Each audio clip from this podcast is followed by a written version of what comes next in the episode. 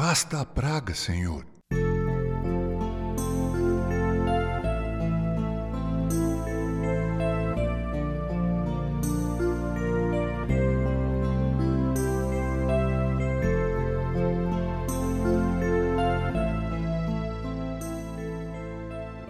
Em Ageu 2,17, lemos: Abre aspas, eu vos feri com queimaduras e com ferrugem e com saraiva em toda a obra das vossas mãos.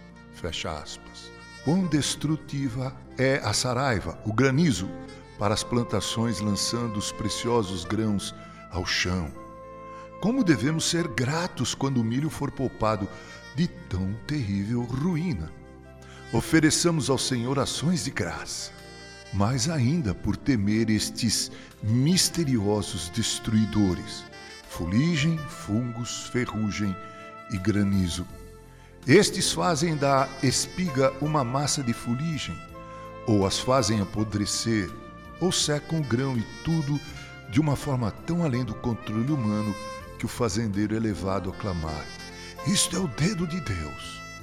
Inúmeros fungos causam prejuízos. Se não fosse pela bondade de Deus, o cavaleiro no cavalo negro em breve disseminaria fome pela terra.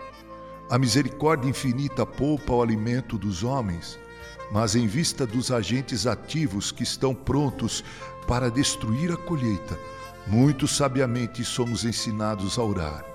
O pão nosso de cada dia dá-nos hoje. A maldição é ampla temos constante necessidade da bênção.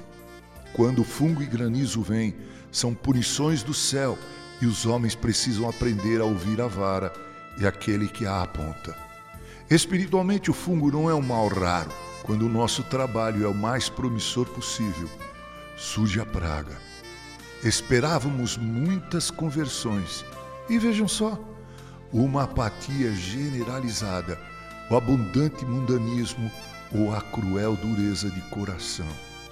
Pode não haver pecado declarado naqueles por quem trabalhamos, mas há deficiência de sinceridade e decisões tristemente contrárias aos nossos desejos.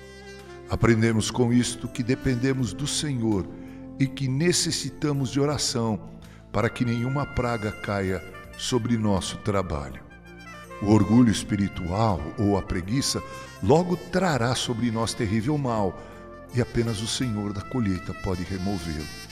O fungo pode inclusive atacar nosso coração e murchar nossas orações e exercícios piedosos.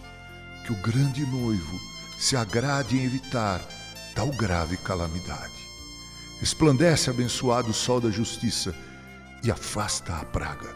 Estas são palavras escritas por Charles Haddon Spurgeon, locução Reverendo Mauro Sejoelo com carinho.